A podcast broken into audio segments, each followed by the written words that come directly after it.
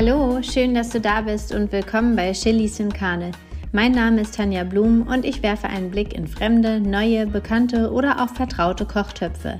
Mit meinen Gästen schaue ich auch gerne über den veganen Tellerrand hinaus. Los geht's! Heute habe ich eine ganz besondere Gästin bei mir. Das ist Maren. Maren hat vor einigen Jahren das Unternehmen Bleistift for Everyone gegründet. It's all about education steht unter ihrem Logo.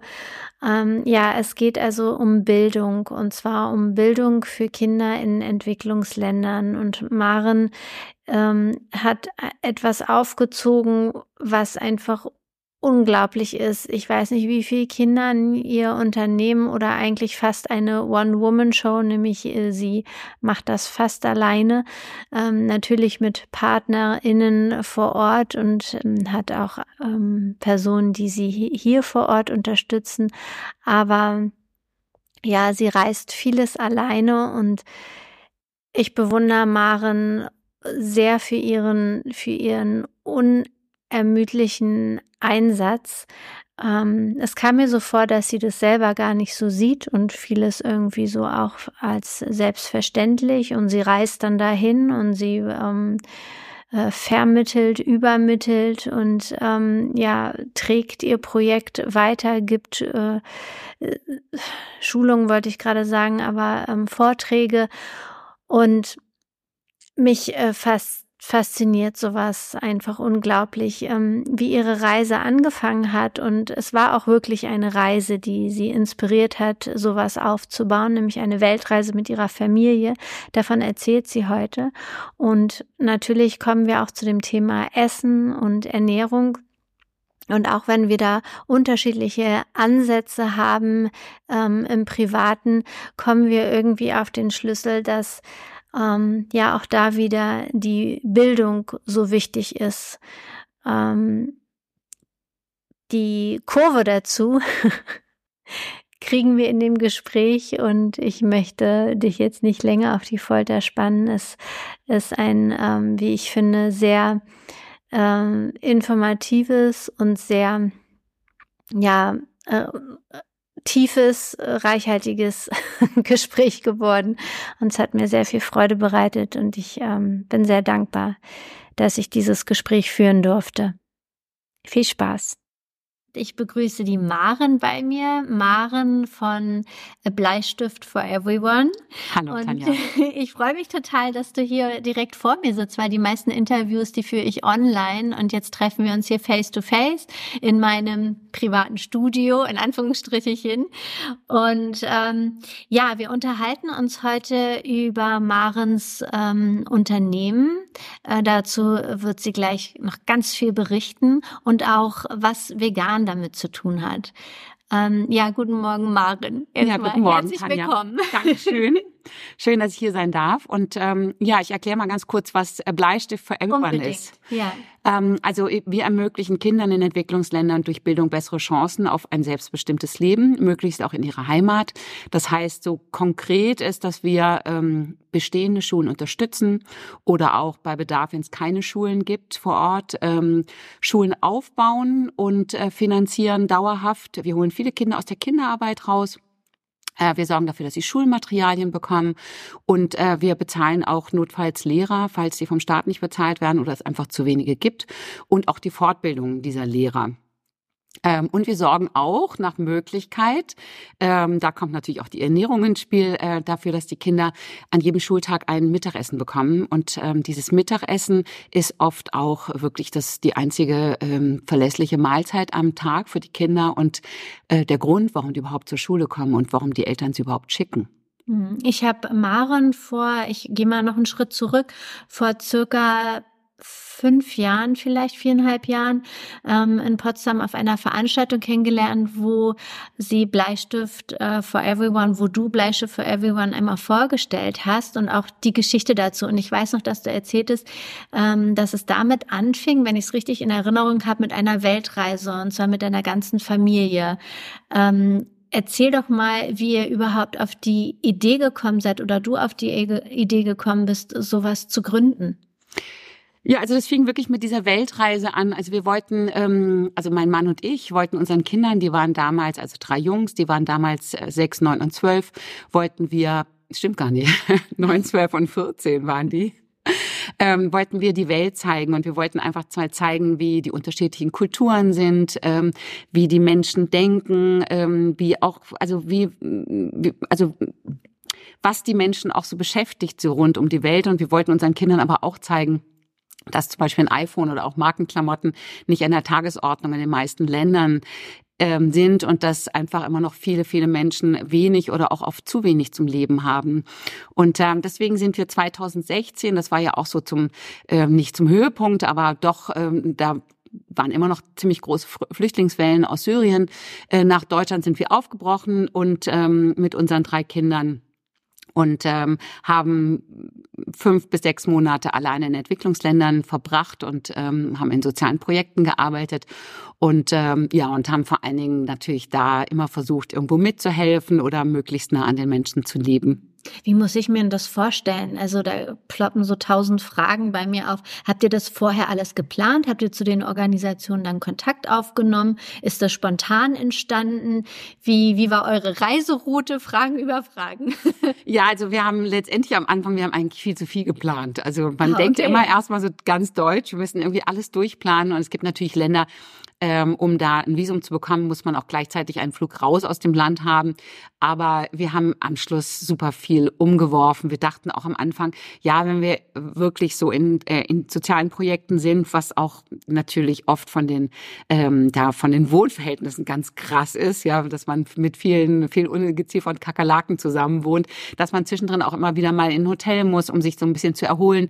Und ähm, und nach vielen also vielen Monaten Reisen haben wir einfach auch festgestellt, dass äh, es eigentlich immer am lustigsten ist, wenn man in irgendwelchen Hostels wohnt mit irgendwelchen Backpackern und äh, wir waren immer die Ältesten unserer Kinder, die Jüngsten und am besten ist auch einfach gar kein Badezimmer zu haben, weil dann hat man auch keine Kakerlaken im Zimmer und ähm, also da hat sich viel gewandelt und ähm, wir haben so ein paar Sachen vorher organisiert. Mhm.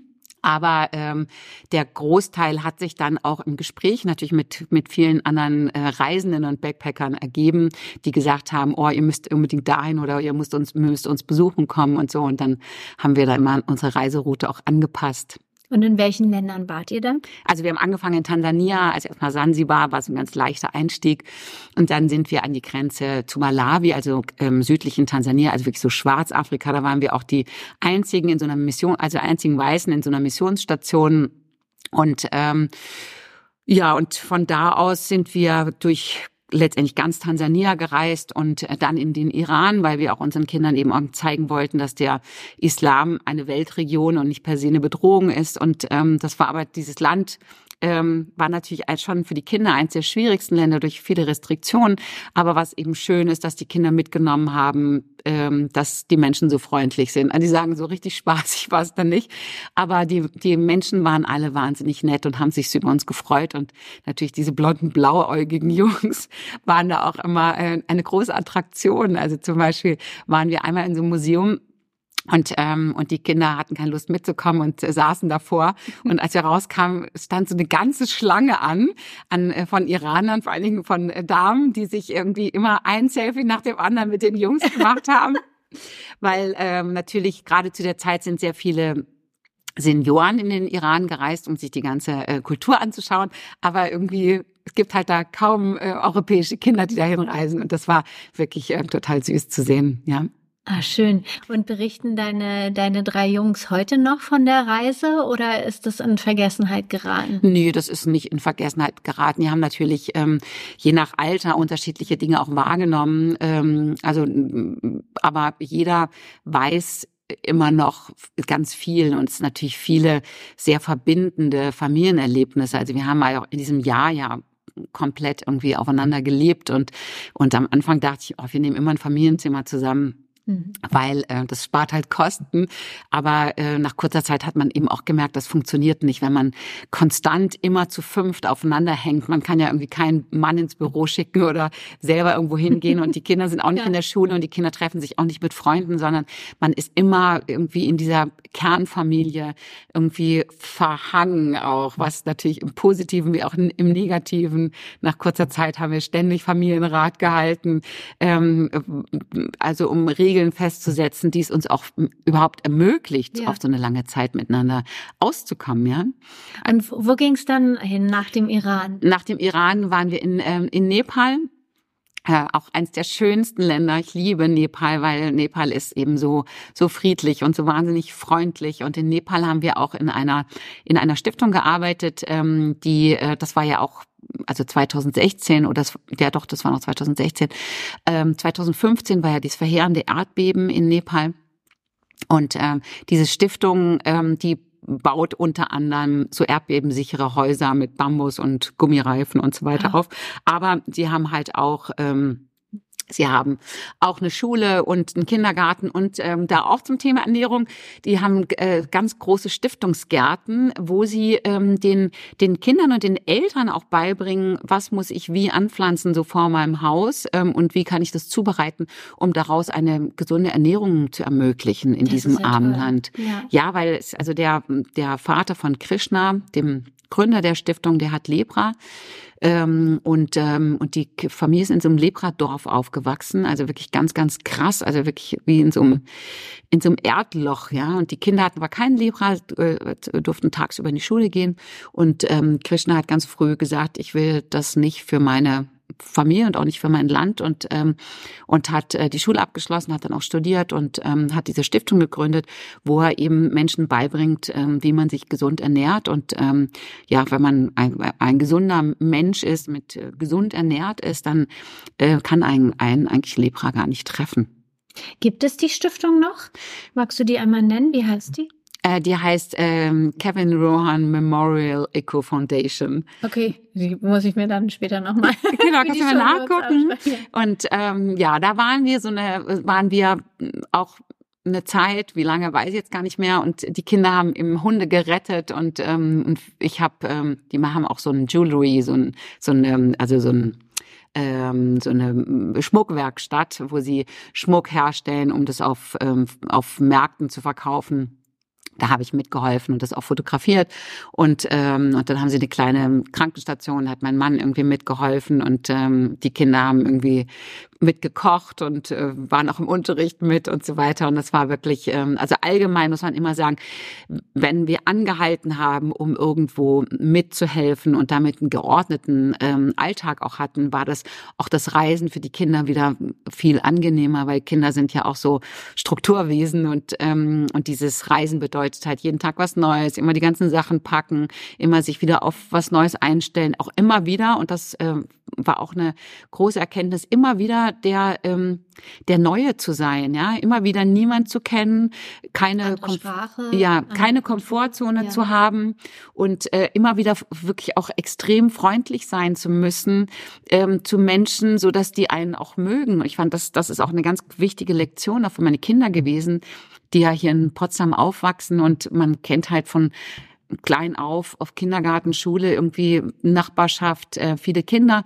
Und deswegen muss man sich im Alltag auch gar nicht so bemühen, neue Menschen kennenzulernen. Aber wenn man so reist, dann hat man nur immer so eine ganz kurze Zeitspanne, um jemand kennenzulernen. Und ich erinnere mich immer, also in jedem Land, wenn die Kinder so um die Ecke kamen, so freudestrahlend und gesagt haben, Mama, wir sind eingeladen. Und dass diese Momente so, dieses, ich war wieder, ich war wieder neu, ich kannte jemand, ich bin auf jemanden zugegangen und das wurde letztendlich so honoriert, wieder mit so einer Einladung. Das waren immer so ganz besondere Momente dieser Reise, ja. Und wie war das dann mit der Sprache? Sprache, wenn du sagst, deine Kinder sind dann angekommen und haben gesagt, Mama, wir sind eingeladen, die haben sich dann auf Englisch verständigt oder äh, da, gibt's noch andere Sprachen, die ihr sprecht? Nee, also in erster Linie, die, also kon, die konnten ja auch nicht so gut Englisch, aber Kinder brauchen ja auch oft gar nicht so eine Sprache. Also gerade in Tansania ähm, waren, hatten wir Fußbälle dabei. Wir waren ja damals noch äh, Fußball-Weltmeister. Lang ist es her und wir hatten so, ähm, so ähm, Lederfußbälle Und äh, weil wir dachten, damit äh, kommt man wirklich super schnell in Kontakt mit Menschen oder mit anderen Kindern. Und äh, jedes Mal, wenn wir irgendwo angekommen sind, haben wir dann die aufgepumpt. Und auch in Tansania ähm, war es dann so am ersten Tag mittags, waren diverse Jungs da und die haben dann mit unseren Jungs Fußball gespielt und dann war so das Eis gebrochen und wir haben denen also beigebracht, Uno zu spielen und und wir haben unser Essen mit denen geteilt, aber sie auch ihr Essen mit uns und ähm, und ich hatte ähm, so ein so so eine CD, von der ich ähm, äh, von der ich Kiswahili, also die Sprache gelernt habe. Und das war dann schon wirklich lustig, weil ich dann auch zu dem Jungen gesagt habe, so quasi, würden Sie so freundlich sein und meinem Sohn mal ihr Zuhause zeigen auf Kiswahili, weil ich ja natürlich nur diese ja. freundlichen ähm, diese förmliche Sprache ja, gelernt, gelernt habe. Und die guckt mich dann immer so an, haben dann so gegrinst und haben so genickt, ja. Aber somit haben wir uns dann irgendwie schon schon irgendwie verständlich gemacht. Ja. Und ähm, ja, und das geht natürlich bei bei Kindern äh, total schnell, Toll, ja, brauchen nicht großen Sprache. Ja. Ja, und so sind wir, oder auch mit diesen Hunden, ähm, dann kamen natürlich auch alle anderen äh, Kinder so aus dem Dorf und haben sich dann so angeguckt, was machen denn meine Hund, meine Kinder so mit den Hunden und Was haben sie denn gemacht mit den Hunden? Naja, die haben die keine Angst, dass nö, nö, irgendwas die, passiert? Nee, also ich muss echt sagen, also meine vor allem der kleinste und der mittlere, die lieben eben Hunde und wir haben auf dieser ganzen Weltreise äh, unzählige Straßenhunde gerettet und die haben überall ich habe immer gesagt, irgendwie bitte nicht so nah an die rangehen, beziehungsweise auch den Kopf nicht auf der gleichen Höhe und äh, das war also völlig, also das konnte man vergessen. Das, die waren immer mit allen Hunden irgendwie, also mit den ganzen verfluchten Straßenhunden waren die irgendwie eng umschlungen. Und ähm, nur einer hat mal ähm, nach denen geschnappt und es war in Vietnam, aber da werden die auch gegessen, die Hunde. Aber ansonsten auf der ganzen Weltreise ist wirklich nie irgendwas mit mit irgendwelchen Straßenhunden passiert. Und es war natürlich auf der anderen Seite auch wichtig, also die haben so zehn Puppies gerettet, also so kleine, mhm. kleine Hunde gerettet. Ähm, vor vor so einem, äh, der, die waren bei so einem Metzger unterm irgendwie in der, aber die, die da werden die nicht gegessen, ähm, aber untergebracht und keiner kümmert sich so wirklich natürlich um die. Und äh, und dann fingen die an ihr ganzes Taschengeld auszugeben, um beim Metzger irgendwie Hähnchenschläge zu kaufen und Milch und was auch immer. Und ich gesagt Kinder, das könnt ihr nicht machen, ihr sind in einem Entwicklungsland, ihr könnt hier nicht äh, solche Lebensmittel kaufen für die Hunde, das ist einfach kein Signal, was ihr auch an die Menschen, die sich sowas hier gar nicht leisten können und das waren auch wichtige, ähm, also wichtige Erkenntnisse letztendlich für die Kinder. Ja. Und dann haben sie die so zehn Tage umhegt und umpflegt und und ähm, haben auch versucht, die so quasi zu vermitteln, bevor wir weitergereist sind, damit die nicht so zurückbleiben. Und äh, das war schon toll zu sehen, auch bei der, bei der Dorfbevölkerung, dass die gesehen haben, diese Straßenhunde, die ja bei uns so, also bei denen so gar nichts wert sind, dass diese Kinder ähm, sich da rührend drum kümmern, ja, und ähm, und auch so eine Freude dran haben, ja.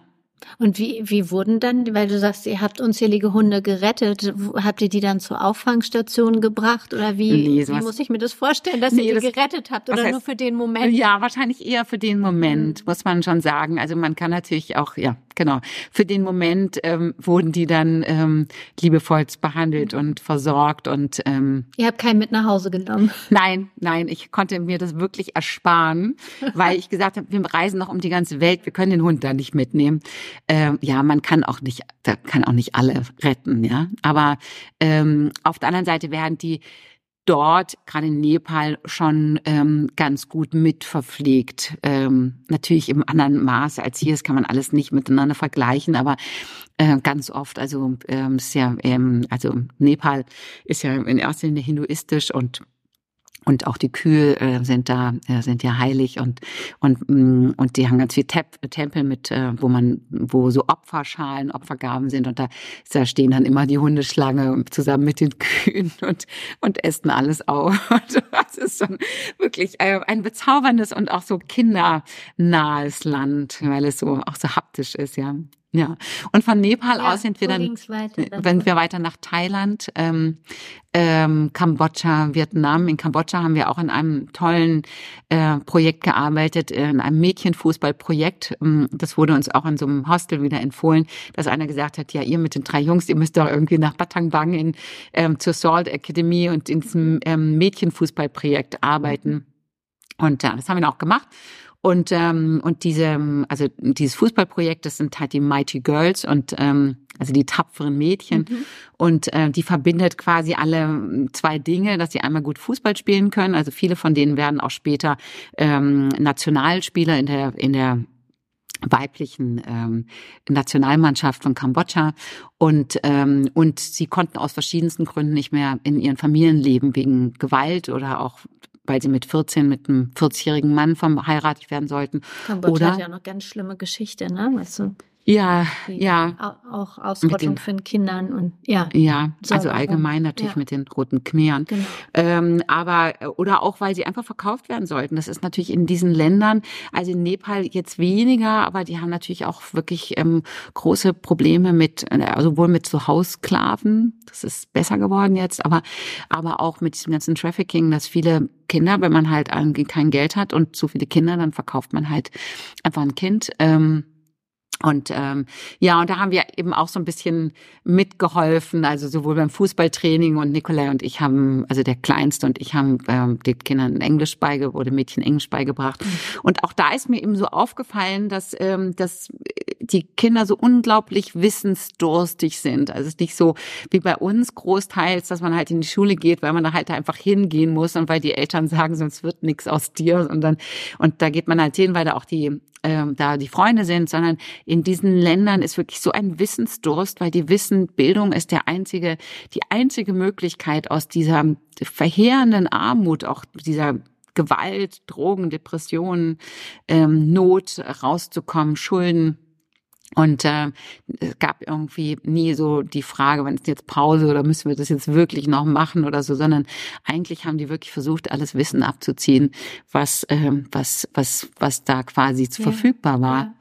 Und ähm, und der zweite Punkt, also das war für mich so ein ganz wesentlicher Punkt, wie wie also in jungen Jahren, dass diesen diesen Kindern also schon klar war, Bildung ist der Schlüssel irgendwie auch für ein besseres Leben. Auf der anderen Seite ähm, haben wir in viele Schulen auch reingeguckt und immer wieder festgestellt, dass ähm, es an allem am nötigsten fehlt. Also keine Schulmaterialien, irgendwie keine Schulbücher, irgendwie Kinder sitzen ohne Stift im Unterricht, äh, Lehrer beherrschen ihr Unterrichtsfach nicht. Also gibt's auch so eine schöne Geschichte in, okay. Tansania. Ja, in Tansania ähm, stand ich mit dem Pfarrer der Mission ähm, am quasi am Strandstab nach oder am am Ufer von dem See, der da ist.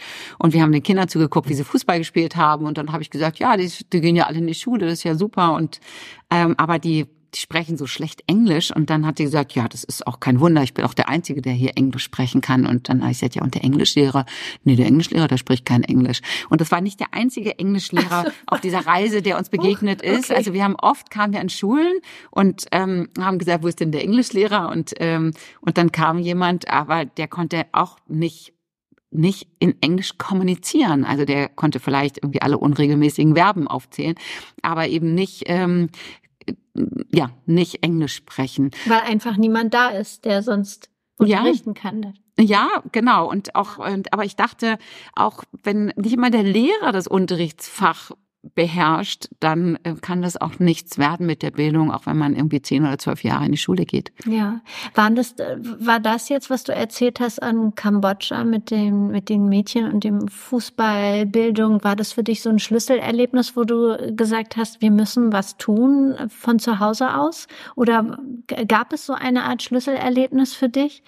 Naja, es gab so ähm, eigentlich auf dieser Reise diese ganzen Gespräche mit Menschen, Eindrücke, ähm, Erlebnisse, die letztendlich dazu geführt haben, dass ich nach, ähm, nach so fünf, sechs Monaten Entwicklungsländern gesagt habe, ich würde mich gerne dafür einsetzen, das in, natürlich im, im Rahmen der Möglichkeiten zu verbessern. Ich komme ursprünglich aus der Werbung, ich habe 25 Jahre Werbefilm gemacht und ähm, und ähm, das hilft mir natürlich sehr auch äh, sowohl jetzt Filme zu drehen, wenn ich dort vor Ort bin, wie auch Fotos zu machen und ähm, und das zu dokumentieren. Und ich dachte, ich bin eigentlich so ganz gut equipped äh, aufgrund meiner Ausbildung ähm, und natürlich auch meines sonstigen Naturells irgendwie, dass ich sozial bin, dass ich gerne reise, ähm, mich dafür einzusetzen. Und das formte sich so mit der Zeit. Am Schluss waren wir in Kanada. Ähm, Und ähm, da sind die Kinder auch auf die Schule gegangen noch und äh, hatte ich viel Zeit und habe drüber nachgedacht, wie kann man das umsetzen. Und ich wollte ähm, von vornherein nicht so ein reines Charity-Projekt machen, wo man Geld einsammelt und ähm, das weitergibt, sondern ich wollte eben, dass man ähm, was äh, kauft, was man auch braucht, was unseren Müllberg nicht noch größer macht und ähm, womit man gleichzeitig was Gutes tut. Und ähm, Bleistift for Everyone, deswegen auch äh, Bleistift. Das fing damit an, dass ähm, ich gesagt habe, ähm, ich lasse Bleistifte produzieren. Das machen wir bei der Firma Reiniger hier in Deutschland, also in, ist so ein bayerisches Traditionsunternehmen. Und, ähm, und für jeden Bleistift geht eben ein Bleistift an ein Kind in einem Entwicklungsland. Also wenn hier ein Kind einen Bleistift kauft ähm, oder wer auch immer, dann spenden wir dafür einen Bleistift an ein Kind in einem Entwicklungsland und wir lassen Brunnen, äh, College-Blöcke bei der Firma Brunnen produzieren. Das sind die normalen Schulblöcke und äh, für jeden äh, College-Block geht eben ein US-Dollar in den Erhalt unserer Schulen. Mhm. Ja, ich habe solche Blöcke hier auch zu Hause und ganz viel Bleistifte. Ich verschenke auch äh, gerne die Bleistifte so als Topping sozusagen auf meinen Geschenken Weihnachten. Ja, ähm, ja die Idee dahinter ist, ist ähm, großartig, finde ich. Ähm, wie genau muss ich mir das jetzt vorstellen? Du sagst, ähm, ein Bleistift geht dann an, an ein Kind in einem Entwicklungsland. Wie kommt dieser Bleistift dann zu diesem Kind? Ja, also diese Bleistifte reisen natürlich mit mir. Also okay. jetzt nochmal zu Bleistift for Everyone. Ja. Äh, ich habe das 2018 gegründet und ähm, mittlerweile haben wir wahrscheinlich so knapp 3000 Kinder in, in Schulen, die wir unterstützen oder auch eben, wie gesagt, teilweise komplett finanzieren. Wir haben ähm, Schulen in fünf Entwicklungsländern, also jetzt vier in Nepal, vier Schulen. Äh, wir haben zwei in Pakistan, ähm, die wir komplett finanzieren, ähm, Schulen in Ziegeleidörfern, wo wir die Kinder wirklich aus der, aus der Kinderarbeit rausholen. Das sind wirklich verheerende Zustände. Ähm, das also ein absolutes Feudalsystem und äh, von diesen Familien ist eigentlich noch kaum jemand, also ziemlich rechtefreie Familien, ähm, kaum jemand jemals in die Schule gegangen und wir sorgen eben mit unseren kleinen improvisierten Schulen letztendlich dafür, dass die Kinder das erlernen, was äh, sie wissen müssen, um die staatlichen Schulen zu besuchen. Ähm, dann haben wir eine große Schule in Tansania. Wir haben ähm, jetzt zwei Schulen in Madagaskar ganz neu, eine und ein Bildungsprojekt ähm, in auf den Philippinen. Ich hoffe, ich habe jetzt alle. Also ja, genau. Und hast du dann vor Ort so deine deine Kontaktleute? Ja, ja, wir haben uns, wir haben, wir arbeiten großteils mit kleinen lokalen Charities zusammen. Also das heißt, vor Ort sind nochmal so an, andere, also nicht Bleistift for nee. Everyone, sondern andere Charity-Projekte, mit denen du dann kooperierst. Genau. Also was uns eben ganz wichtig ist, dass wir eine hohe Spendenquote haben, dass wir sehr sensibel damit umgehen äh, mit den Spenden, um wirklich auch zu gucken, dass ähm, alles, was irgendwie möglich ist, wirklich in diese Bildung, in diese Länder fließt und, ähm, und wir durch unsere Strukturen eben eine ganz niedrige Verwaltungsquote haben. Oder wir haben auch zum Beispiel in Tansania oder jetzt Madagaskar haben wir sogenannte Hilfspersonen, also ähm, jemand, ähm, ein Tansanier und eine Madagassin, die, ähm, die uns helfen, dort die Projekte umzusetzen. Mhm. Sind es dann, sind es dann jetzt die Länder, wo ihr selber hingereist sind auf eurer Weltreise und du gesagt hast, da, da möchte ich gerne was tun? Oder werden auch so neue Sachen an dich rangetragen, wo du sagst, okay, da, da machen wir jetzt mit? Ja, also in, in Nepal, Nepal liegt mir halt sehr am Herzen, da waren wir auch. Und ähm, in Tansania waren wir auch, das waren so die ähm, ja, zwei der ersten Projekte. Aber zum Beispiel Pakistan ähm, gibt es eine Verbindung eben über die Grundschule meiner Kinder. Und, ähm, und die kenne ich einfach schon seit vielen, vielen Jahren und äh, letztendlich habe ich die angesprochen, habe gesagt, habt ihr irgendwie Zukunftsprojekte, die ihr gerne machen möchtet? Und dann haben sie jetzt, sie möchten gerne eben Kinder in Ziegeleidörfern aus der ähm, aus der Kinderarbeit holen. Und ähm, dann haben wir die mobilen Schulen gegründet damals, die aber mittlerweile nicht mehr unbedingt mobil sind, sondern es sind eigentlich statische Schulen geworden, aber ähm, womit wir Kinder aus der Kinderarbeit rausholen. Und ansonsten ähm, ist es, sind es eher doch auch, genau, auf den Philippinen waren wir auch und da habe ich auch die Organisation kennengelernt, mit der wir auf den äh, Philippinen kooperieren. Und ähm, Madagaskar ist einfach ein Land, was zusätzlich dazugekommen ist. Mhm. Es ist natürlich schon so, dass ähm, ich mich ein bisschen danach richten muss, wo finde ich äh, gute Partner, wo ich mich darauf verlassen kann, dass das Geld nicht verschwindet. Ja. Und, ähm, und ich gründe eigentlich bis jetzt nur Schulen oder unterstütze nur Schulen in Ländern, wo ich auch selber hinreisen kann. Und da ist natürlich schon so Pakistan vielleicht mal eine Grenze, ähm, ich kann nicht selbst und ich würde jetzt nicht unbedingt nach Mali oder Afghanistan oder in den Kongo reisen. Aber in Pakistan warst du schon? Ja, in Pakistan war ich mehrmals, wohne damit bei meinen, also bei meinen lokalen Partnern mhm. und äh, sehe das jetzt auch nicht als Bedrohung an. Ich denke mir immer, wenn man auf die Menschen hört, bei denen man lebt und die da konstant leben, ist man, ist man auch ziemlich gut geschützt. Aber ähm, also wie gesagt, die Bleistifte reisen mit mir aber sie reisen auch mit vielen anderen Organisationen, die äh, ab Deutschland starten. Ähm, also viele Organisationen melden sich bei uns und sagen, ähm, wir schicken jetzt, also oft auch natürlich mit Containern, wir schicken jetzt Dinge in, in unsere Projekte in Burkina Faso oder wo auch immer und, ähm, und dann geben wir Bleistifte mit. Aber es gibt auch immer noch wirklich ähm, total absurderweise Menschen, die reisen ähm, in den Kongo selbst oder haben Projekte in Mali, wo sie dann auch wirklich noch also Deutsche selber hinreisen und, und unsere Bleistifte mitnehmen. Und das ist natürlich dann immer besonders spannend. Mit denen telefoniere ich dann auch oder habe einen Videocall und, ähm, und sage, wie also wie kann man denn da hinreisen? Und letztendlich sagen die dann auch, die, das ist gar nicht so gefährlich und wir kennen da ganz viele Leute oder wir haben da auch ein Kind adoptiert im Kongo und deswegen kennen wir da viele Menschen, bei denen wir dann wohnen und die das auch nicht als gefährlich erachten. Ja, und sind natürlich immer sehr inspirierend. Und wir haben, glaube ich, letztes Jahr äh, zwischen 31 und 32 oder vielleicht sogar über 32.000 Bleistifte in die Entwicklungsländer ähm, gebracht. Und es ist wirklich unvorstellbar. Teilweise scheitert Bildung wirklich daran, an dem nicht vorhandenen Bleistift. In unserem neuen Schulprojekt in Madagaskar war ich jetzt letztes Jahr im November. Ähm, da macht auch nur ein Drittel der Kinder überhaupt den Grundschulabschluss. Das heißt, die anderen gehen gar nicht in die Schule. Also wahnsinnig hohe Quote an Analphabeten.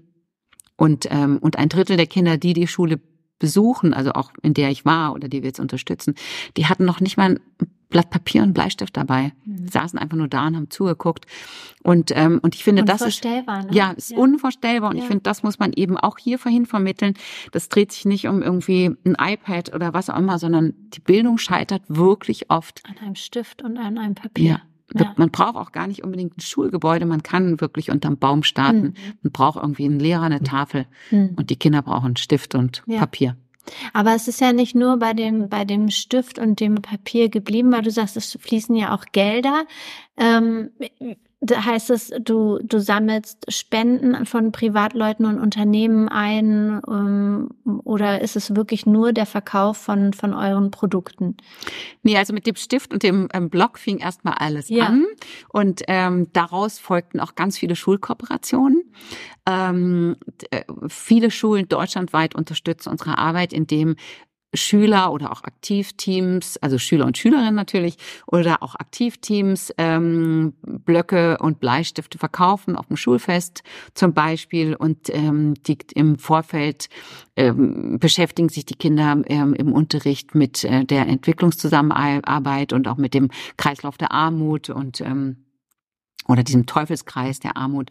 Und, ähm, und dann ähm, setzen sie sich eben dafür ein, ähm, für die Bildung in diesen Ländern, indem sie Blöcke und Bleistifte auf dem Schulfest verkaufen und auch darüber informieren.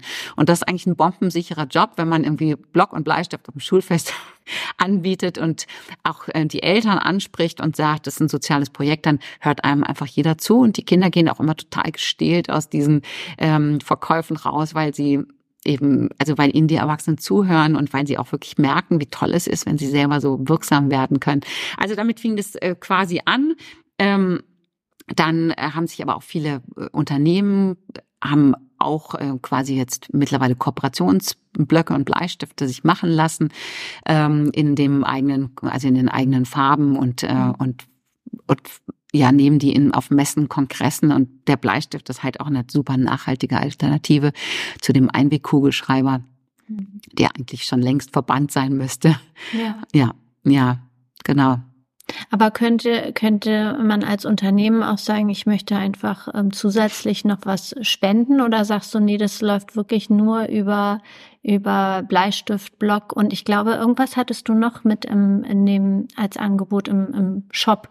Ja, wir haben mittlerweile schon auch, wir haben Seifen, die finanzieren Seifen, unsere, genau. unsere Hygieneprojekte. Ja, ja. Ähm, und äh, wir haben auch diverse andere Dinge noch, die mhm. immer so saisonal ähm, an Ständen ja. verkauft werden. Ähm, ja, und diese Produkte haben eben alle einen Spendenanteil oder sie tun irgendwo was Gutes. Und aber ist es natürlich schon so, dass wir äh, äh, zum, äh, also der, der größte Teil Spenden finanziert. Ja, ja. Aber wir ähm, erreichen natürlich oft auch äh, die Menschen erstmal, indem sie unsere Blöcke mhm. und Bleistifte kaufen. Und das ist natürlich, das macht es auch einfacher, weil, weil zum Beispiel, wenn die Kinder über über ähm, an so einem Stand informieren und Block und Bleistift verkaufen, dann ähm, dann kommen die Erwachsenen oder auch natürlich andere Kinder damit in Berührung, setzen sich mit dem Projekt auseinander und dann ähm, erfolgt auch natürlich die eine oder andere Spende oder was auch ein ganz, ganz wichtiger ähm, Pfeiler mittlerweile unserer Finanzierung ist, ist, äh, wir haben Patenschaften, also für 10 Euro im Monat. Ich finde, das ist ein sehr niederschwelliger Betrag. Eigentlich für ja. 10 Euro im Monat kann man ein Schulkind an jedem Schultag mit einem Mittagessen versorgen. Mhm. Und wie schon gesagt, das ist der Grund, warum überhaupt viele Kinder überhaupt in die Schule kommen. Und ähm, ja, also wir versorgen, ich glaube, 740 Kinder jeden Tag mit einem Mittagessen und ähm, und das wird gegenfinanziert über diese Patenschaften. Also viele, viele, viele Menschen haben Patenschaften bei uns äh, und ähm, und finanzieren regelmäßig ein oder auch mehrere Kinder mit einem Mittagessen. Mhm. Und dann haben wir äh, auf unseren Schulen, die Schulen, die wir regelmäßig unterstützen, ähm, haben wir meistens meistens auch ein Unternehmen, was äh, im Rahmen eines sozialen Sponsorings ähm, sich darum kümmert, dass die laufenden Kosten da finanziert werden. Und das hat natürlich den, natürlich den großen Vorteil, ähm, dass, ähm, dass dieses Unternehmen wirklich konkret ein Schulprojekt mit konkreten Kindern unterstützt und das nicht in irgendein so schwarzes Loch fließt, sondern äh, man weiß ganz genau, wo das Geld hingeht und wir machen natürlich, also wir bebildern das ähm, oder schreiben auch Bericht darüber und wir machen es auch messbar, so dass man wirklich sagen kann, ähm, so und so viele Kinder haben jetzt im Vergleich zum letzten Jahr den Schulabschluss geschafft und konnten an die weiterführenden Schulen gehen. Und das wird für Unternehmen natürlich immer wichtiger jetzt, weil im Rahmen der Nachhaltigkeitsberichtspflicht, die im nächsten Jahr viel mehr Unternehmen auch treffen wird, ähm, sind die Unternehmen quasi auch angehalten, ähm, solche Engagements auch nach außen zu zeigen und zu sagen, hier engagieren wir uns. So wichtig. Ja, ja. genau. Ja. Ich würde jetzt gerne Stichwort Mittagessen. Ähm, diesen Schwenker schaffen zur Ernährung. Ich habe dich ja vor ein paar Wochen spontan angeschrieben aufgrund deines Newsletters, den ich abonniert habe und habe dich gefragt, Maren, können wir irgendwie zusammen sprechen für meinen Podcast? Ich finde das Thema so spannend. Irgendwo äh, ernährst du dich vegan? Gibt es da irgendwas, worüber wir sprechen können, auch im Zusammenhang mit veganer Ernährung? Und da hast du wahrscheinlich erstmal einen Schreck, also, was soll ich denn da? Weil du ernährst dich selber nämlich gar nicht vegan, richtig? Nee, also ich auf, auf einigen nicht bewusst vegan. Ja. Ähm also ich habe meinen Fleischkonsum auch schon sehr stark eingeschränkt, aber ähm, ja, also ich habe mich bis jetzt noch nicht so wirklich mit veganer Ernährung so im Detail auseinandergesetzt und ich habe das so gelesen und dachte mir erstmal so, vegane Ernährung und Entwicklungsländer, spinnt die. Da, da passt ja wirklich gar nichts zusammen. Und, ähm, und, und dann habe ich aber so, ging mir das so weiter durch den Kopf und ich dachte, warum ist eigentlich diese Begriffe vegane Ernährung und Entwicklungsland so absurd ähm, das miteinander zu kombinieren. Und, und da ist mir so einiges dazu eingefallen, ähm, auch natürlich zum Thema, wie kommt es überhaupt zur veganen Ernährung oder wo ist, sind, äh, wo ist die vegane Ernährung so im Trend? Und, ähm, und das ist ja in erster Linie in, ähm, in Ländern, wo alles jederzeit auch im gewünschten Maße und auch erschwinglich für quasi quasi jeden ähm, möglich ist, also dass dass man einfach Zugriff hat auf diese Masse an äh, unterschiedlichsten Lebensmitteln, wie so wie das bei uns der Fall ist. Ähm, dann ähm, ist es natürlich auch diese dieses, diese Sensibilisierung für das Tierwohl, das ähm, uns durch die Medien, aber auch allgemein natürlich so ein ganz breites Bewusstsein entsteht, was wir auch durch diesen extremen Fleischkonsum äh, den Tieren zumuten. Und ähm, und als letzten Punkt äh, natürlich auch natürlich auch der Klimawandel, dass uns immer bewusster wird, dass diese Tierwirtschaft oder diese Nutztierhaltung äh, ein ganz großer Grund für die Klimaerwärmung ist. Ähm, zudem kommen natürlich auch diese ganzen Krankheiten, die bei uns entstehen durch falsche Ernährung und die natürlich zutage treten durch ähm, durch unser durch unser erhöhtes Lebensalter. Also sind die oft auch ähm, also Krankheiten, die jetzt äh, zum Beispiel in Pakistan, in so einem Ziegeleidorf wird man im Normalfall nicht älter als 55, aber ähm, aber bei uns äh, durch diese durch dieses hohe Lebens hohe durchschnittliche Lebensalter kommen natürlich auch Krankheiten zutage, die man mit einer gesunden Ernährung wirklich ähm, denen man vorbeugen kann. Hm. Ich würde gerne noch ein paar Zahlen droppen und zwar ähm, der Grund, warum sich ja immer mehr Menschen ähm, vegan ernähren, also das ist ja meistens, weil man sich damit mehr beschäftigt mit seiner eigenen Ernährungsform. Und es gibt ja so unterschiedliche Gründe. Zum einen ist es das Tierwohl, dann ist es ähm, ein Umweltaspekt. Ähm, es hat auch was mit mit Wasserknappheit zu tun und auch ähm, für für andere Menschen, sag ich mal. Wenn wir uns ähm, mal die Zahlen vor Augen führen, es gibt, ich ich muss mal gucken, weil ich die Zahl immer gar nicht glauben kann. Es gibt ungefähr 800 Millionen Menschen, die weltweit hungern. Das bedeutet, dass einer von neun Menschen ähm, abends hungrig ins Bett geht. Und ähm, mit der veganen Ernährung könnte man es theoretisch schaffen, die Grundversorgung von zusätzlich vier Milliarden Menschen zu decken. Das heißt, wenn man den, den Futteranbau von, für die Nutztiere reduzieren würde oder komplett, was natürlich wahrscheinlich niemals so sein wird, aber wenn man das einstellen würde und dafür wirklich nur dann die Lebensmittel anbaut, die wir wirklich direkt konsumieren, könnte man sozusagen auch Menschenleben retten. Dann ähm, die Zahl für ein Kilo Rindfleisch, äh, allein um das herzustellen, braucht man über 15.500 Liter Wasser. Dafür könnte ein Mensch jeden Tag duschen ein Jahr lang. Und das sind so Zahlen, wo ich denke, das kann doch nicht wahr sein. Und dann gibt es so viele Menschen, die hungern und dann ähm, gehen äh, Firmen in die Entwicklungsländer und sagen denen, äh, Milch und Fleisch ist total wichtig. Ähm, das ist überlebensnotwendig. Ähm, und wenn ich mir die Kulturen oder auch Religionen und, und die ähm, ja die Menschen vor Ort angucke, zum Beispiel in Nepal, da ist es so, dass eigentlich relativ wenig Fleisch gegessen wird und ähm, aus buddhistischen ähm, Gründen zum Beispiel.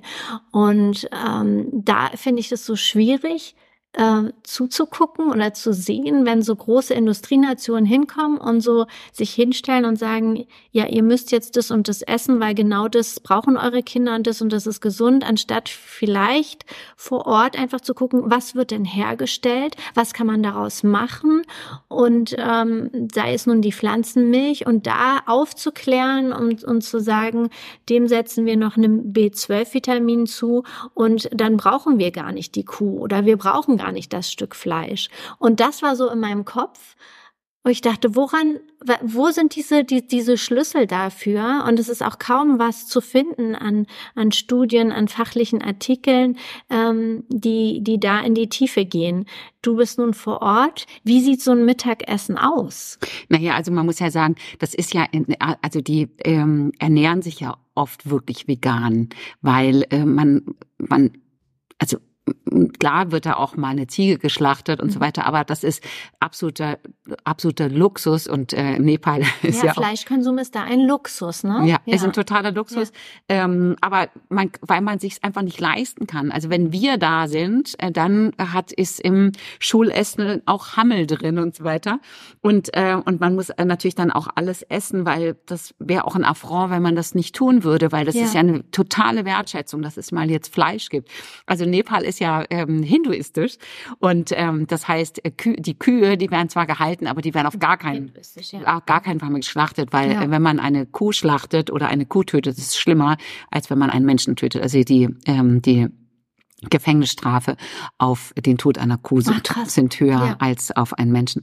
Und äh, ja, weil die halt einfach, äh, weil die heilig sind. Und ähm, aber es liegt jetzt nicht daran, dass dass sie nicht Fleisch essen wollen aufgrund ähm, ihres Glaubens, sondern es ist eher daran, es liegt daran, dass die, dass einfach Fleisch und auch Milch unheimlich teuer sind und ähm, deswegen der, das nur ganz selten auf dem Speiseplan steht. Also insofern ernähren die sich letztendlich schon auch wirklich großteils vegan. Aber sie können das natürlich, weil bei uns wird ja viel supplementiert äh, an, äh, an Lebensmitteln, das geht natürlich in diesen Ländern nicht. Und, ähm, und dadurch kommt es natürlich schon zu Mangelerscheinungen, also auch gerade jetzt dieser extreme Kalziummangel. Und ähm, diese Ernährung hat ja auch äh, die, also vegane Ernährung hat ja extrem viel auch mit Bildung zu tun. Es ist ja nicht so, dass, dass man eine normale Mischkost zu sich nimmt, wobei die ja in den Entwicklungsländern diese Mischkost, die ja wohl auch am gesündesten ist. Du bist dann mehr Expertin.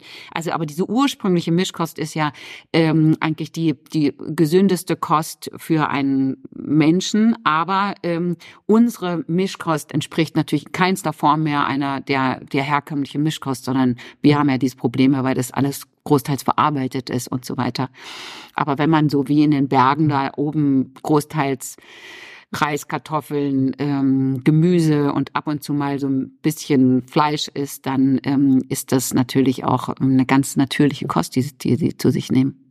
Du sagtest, ähm, Kalziummangel ist so das Problem, aber ähm, Kalzium zum Beispiel ist ja in ganz vielen Hülsenfrüchten, in Sesam ganz viel drin.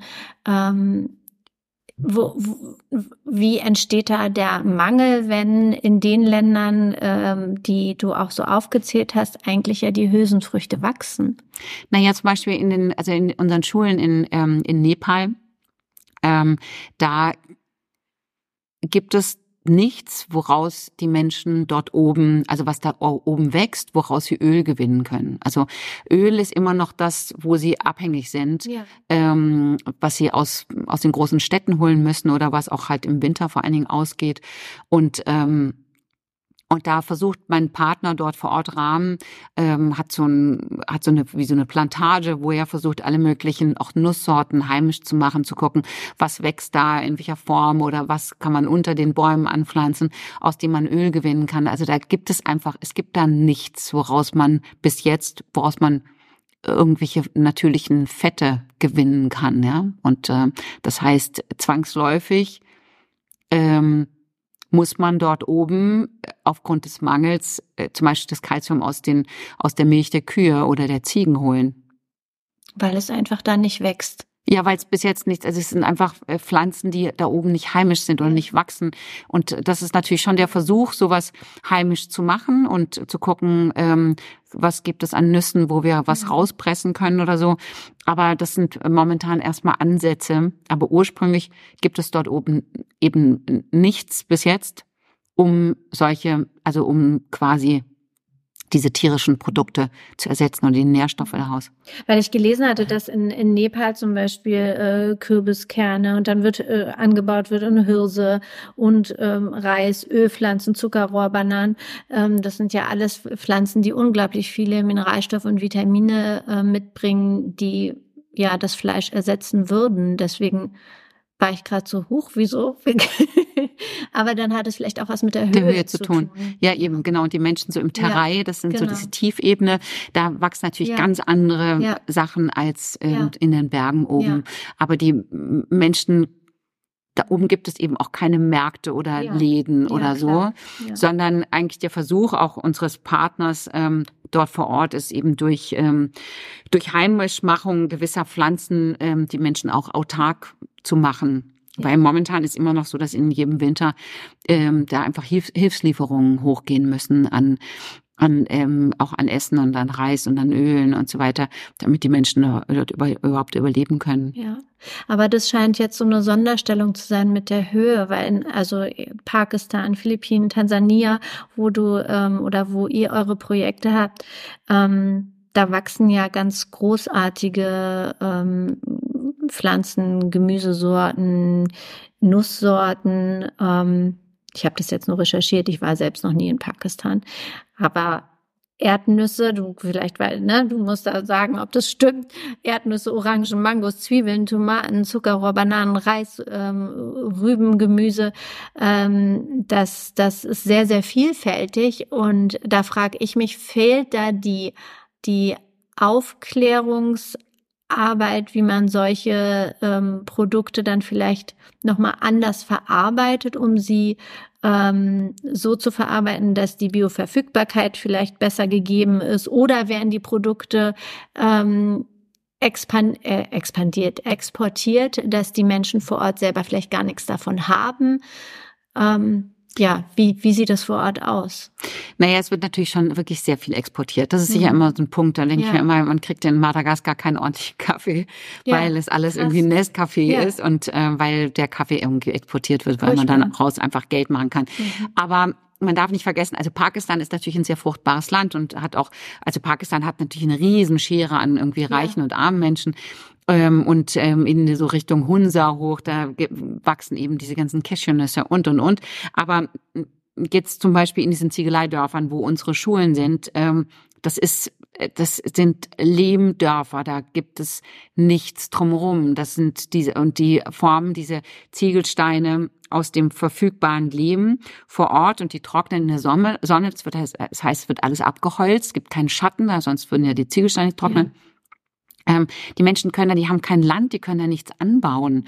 Und äh, da ist ja jetzt auch niemand, der sagt, ähm, ich, ähm, mir ist es jetzt ein Herzensanliegen, euch eine gesunde Ernährung zukommen zu lassen, sondern diese Menschen hungern konstant. Das also heißt, also die, was gibt es dann da in der Schule, wenn du sagst, ihr ermöglicht, ermöglicht ein Mittagessen in der Schule? Erstaunlicherweise ist wirklich das Mittagessen in Pakistan ist mit Abstand am teuersten, weil, also da kommen wir mit 10 Euro im Monat nicht hin, weil ähm, es da dort vor Ort gibt. Es wird eben nichts angepflanzt. Das heißt, das Zeug kommt alles aus Lahore, das ist die nächste große Stadt, und, ähm, und wird dort auf Märkten eingekauft. Das heißt, es kommt vom Land in die Stadt auf die Märkte, wird da verkauft, von uns eingekauft und dann zu diesen Ziegeleien gebracht, um dort Essen zu kochen.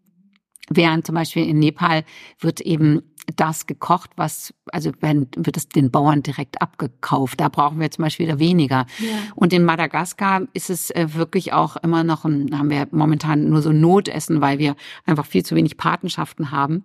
Und äh, die Kinder kriegen wirklich oft einfach nur, die kriegen dann Reis oder Linsen oder so und mit so ein bisschen Soße drauf und und ähm, vielleicht ab und zu mal eine, also einmal in der Woche so eine Kochbanane oder mal einen Apfel oder eine Mango dazu. Also es ist noch in keinster Form so, wie ich mir das vorstelle. Mm, unsere Partnerin sagt ja immer, Maren, sei zufrieden. Die Kinder die kriegen sonst gar nichts zu essen. Die arbeiten sonst den ganzen Tag für dieses eine Essen und wenn die einen Teller Reis kriegen, dann sind die total glücklich. Aber das ist natürlich nicht das, was ich mir unter einer ordentlichen Ernährung vorstelle. Da sind da ein bisschen Zwiebeln dabei noch und so.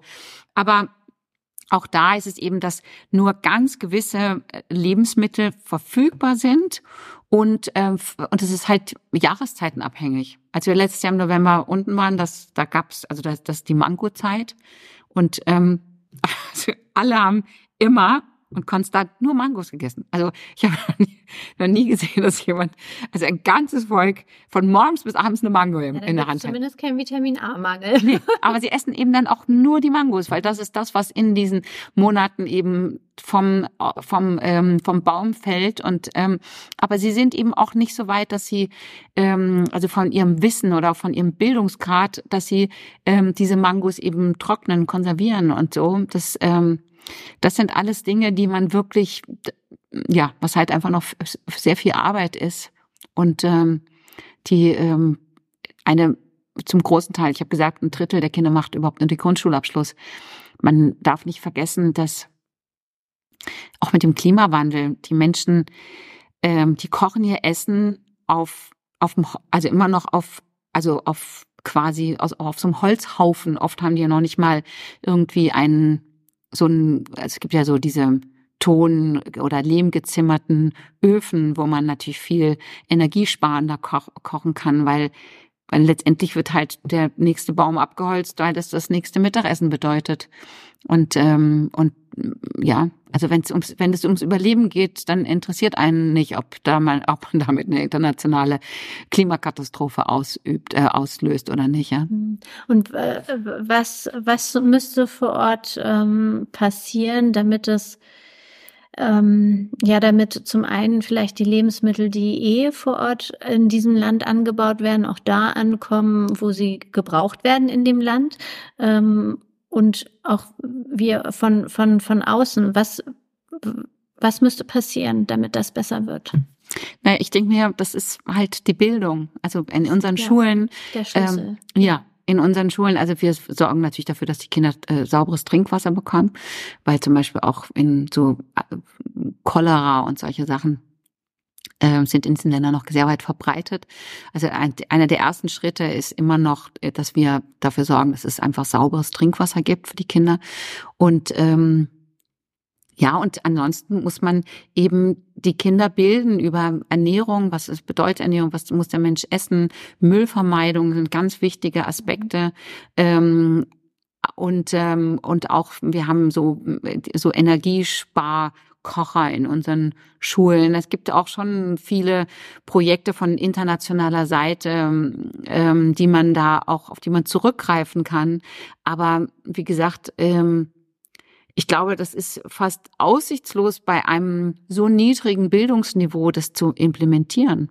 Mhm.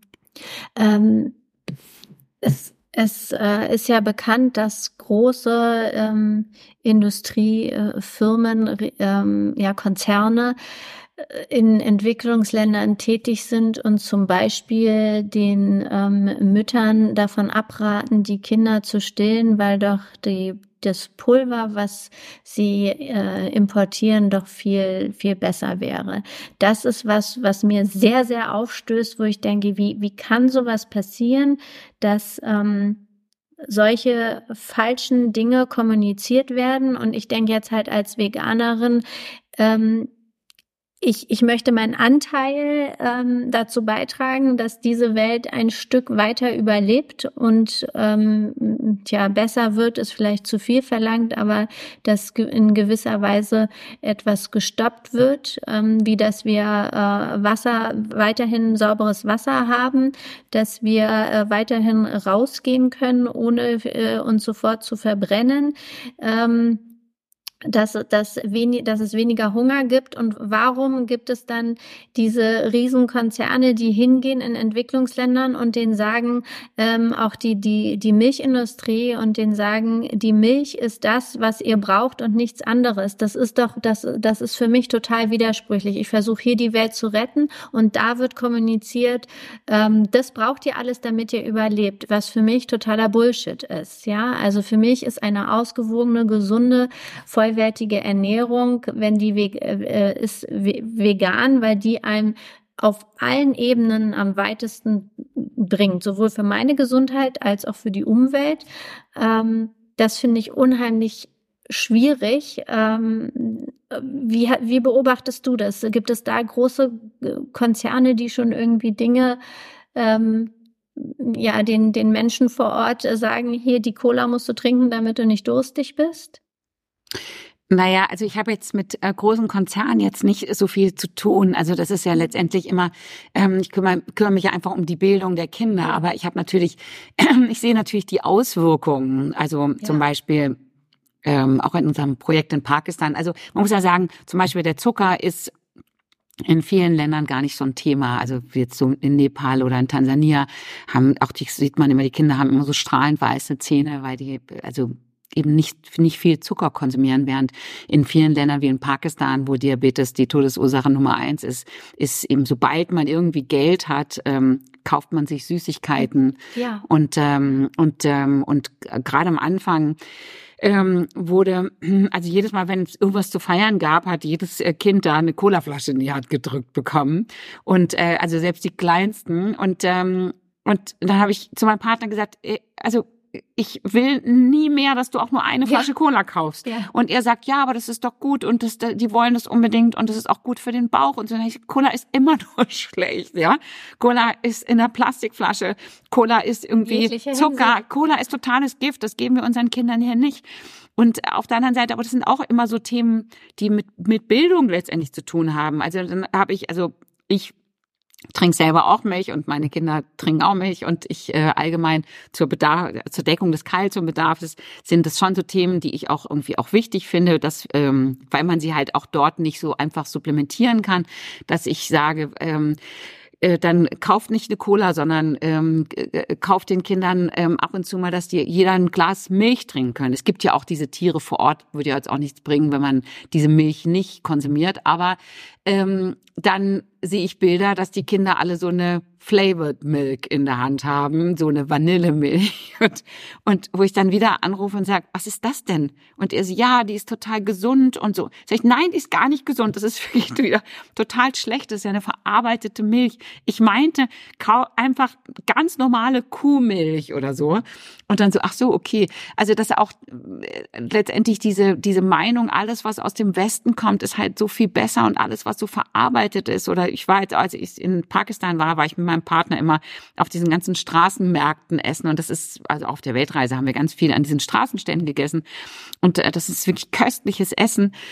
Und ähm, auf der anderen Seite sagten immer ganz viele Leute zu mir immer, nee, aber du kannst nur in den internationalen Hotels oder geh lieber zu McDonalds, sei es viel hygienischer, wo ich sage, ey, das ist wirklich kein gutes Essen. Also das, was ihr so auf den Straßen esst, ist so tausendmal besser. Aber das, ähm, das ist ein Umdenken, was wir haben durch unseren Grad an Zivilisation.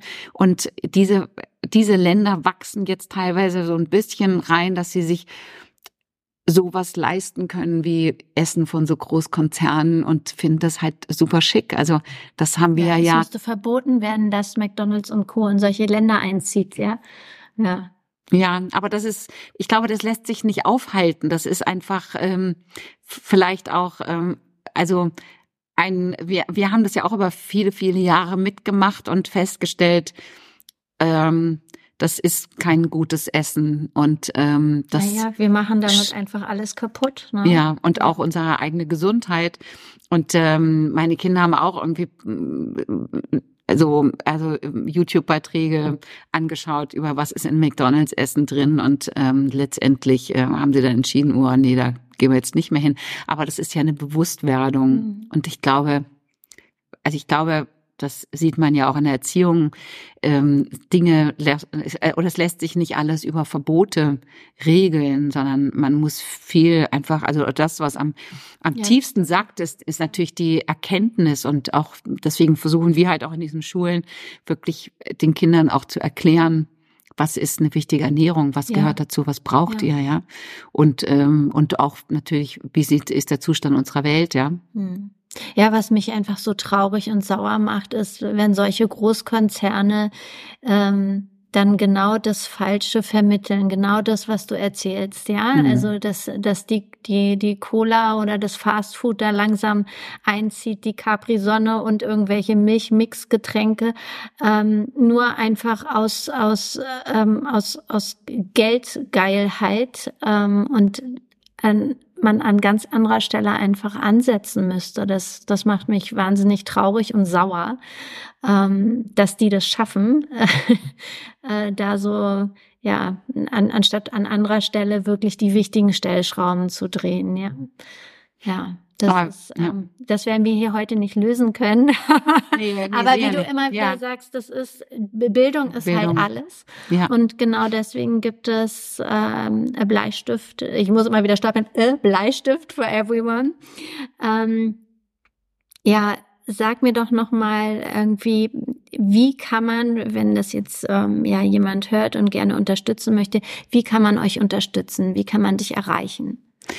Ja, also wir haben natürlich eine Webseite, die heißt www.bleistift, also a und bleistift.de.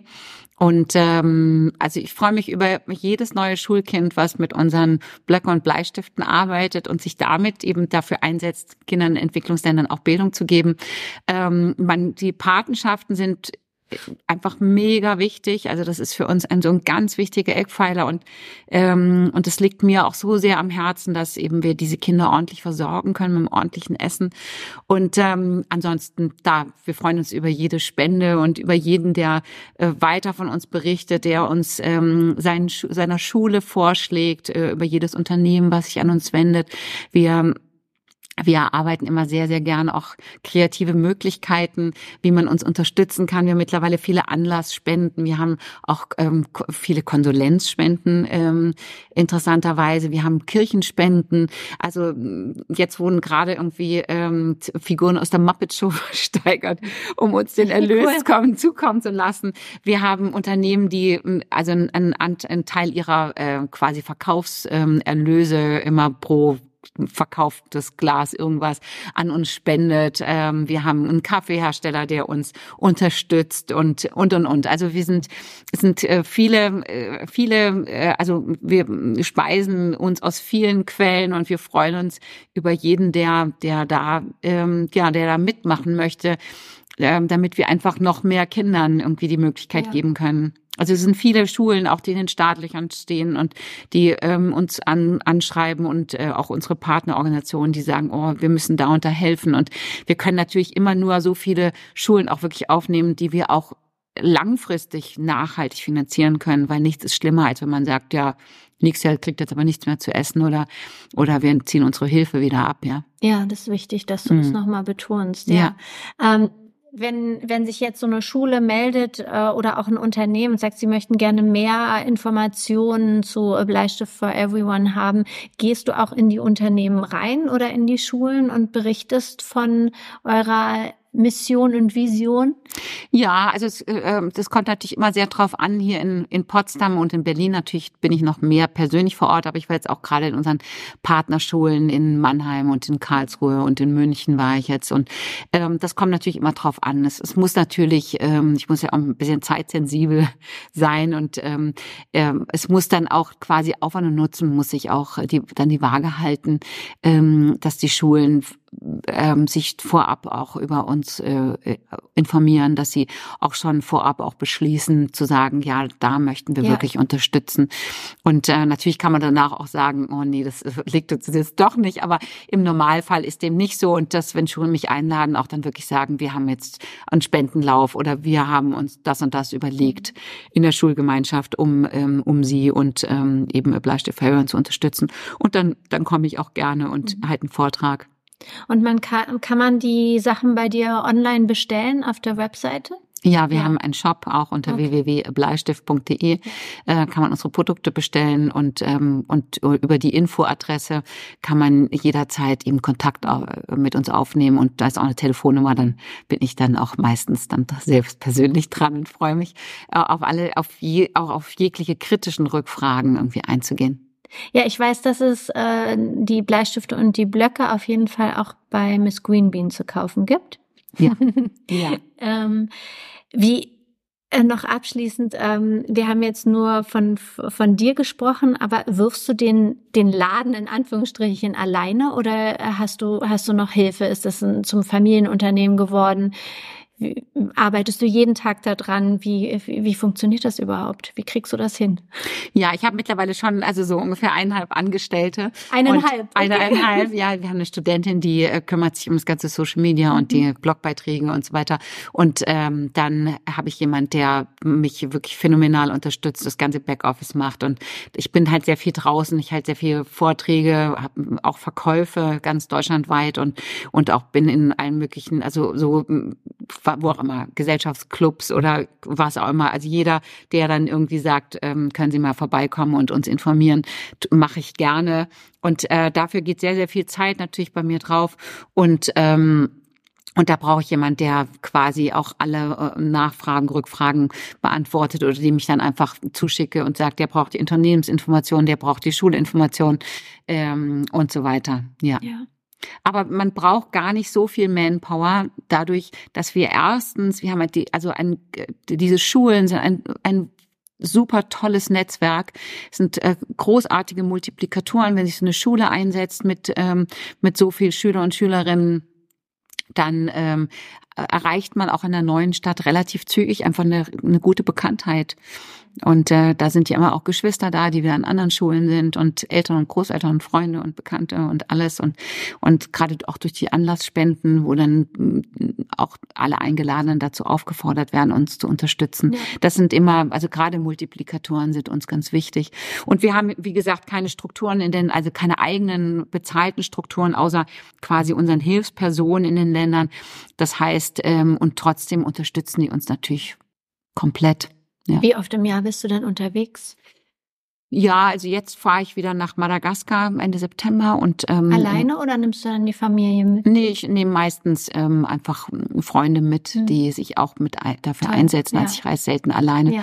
und ähm, ist auch einfach sicherer, wenn man zu zweit reist. Und ich äh, bin noch mal in Nepal, weil wir in Madagaskar eben eine neue Schule jetzt äh, aufnehmen und in ähm, in Nepal zwei neue und ähm, ich versuche also alle zwei Jahre die Projekte selbst zu besuchen.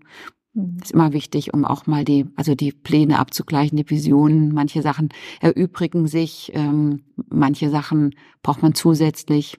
Ja. Und äh, einiges, also wir haben viel Kontakt immer natürlich über E-Mail und WhatsApp. Aber viele Dinge muss man doch im persönlichen Gespräch einfach mal erklären. Und ähm, deswegen ist einfach wichtig, dass man immer wieder zwischendrin vor Ort ist. Ja, ja, so schön. Also Maren, vielen, vielen Dank für deine unglaublich wichtige Arbeit und deinen Einsatz. Ich hoffe, dass ich mit meinem Podcast ein bisschen dazu beitragen kann, das weiter in die Welt zu bringen. Dein, dein Projekt oder dein, dein ähm, soziales Unternehmen, dein Engagement für A Bleistift for Everyone ähm, ich werde alles in den Shownotes noch auflisten, wie man dich erreicht, wie man zu deiner Webseite kommt. Und ja, freue mich total, dass du die Zeit gefunden hast, mir hier alles zu erzählen, dass wir da im Austausch waren. Und vielen, vielen Dank. Ja, vielen Dank, liebe Tanja, dass ich hier sein durfte. Ja, vielleicht geht es dir nach diesem Gespräch genauso wie mir. Ich musste das erstmal sacken lassen, weil das doch ähm, ja zum Nachdenken angeregt hat und auch einige Fragen aufgeworfen hat. Ähm, wenn du dich für Bleistift for Everyone interessierst und äh, Maren und ihre Arbeit unterstützen möchtest, dann ähm, tu mir doch den Gefallen und guck unter den Show Notes. Ähm, da habe ich alles verlinkt und nochmal aufgeführt. Auch auf meinem Instagram-Kanal simplybloom.de findest du entsprechende Informationen. Und es hilft einfach, dieses Projekt weiter rauszutragen, Menschen davon zu erzählen, Blöcke und Stifte beim Maren zu kaufen oder die Seifen. Sie wird auch ähm, weitere Produkte in ihrem Shop anbieten und ja, direkt einfach dort zu unterstützen, wo es gebraucht wird. Vielen, vielen Dank, Maren, für ähm, ja deine Zeit und dass du von deinem Projekt so ausführlich erzählt hast. Ich bewundere deine Arbeit sehr und ja, sende dir hiermit nochmal ein großes Dankeschön ähm, für all das, was du tust. Ich freue mich auf nächste Woche. Da gibt's ein neues Gespräch, ein neues Thema. Alles Gute. Tschüss.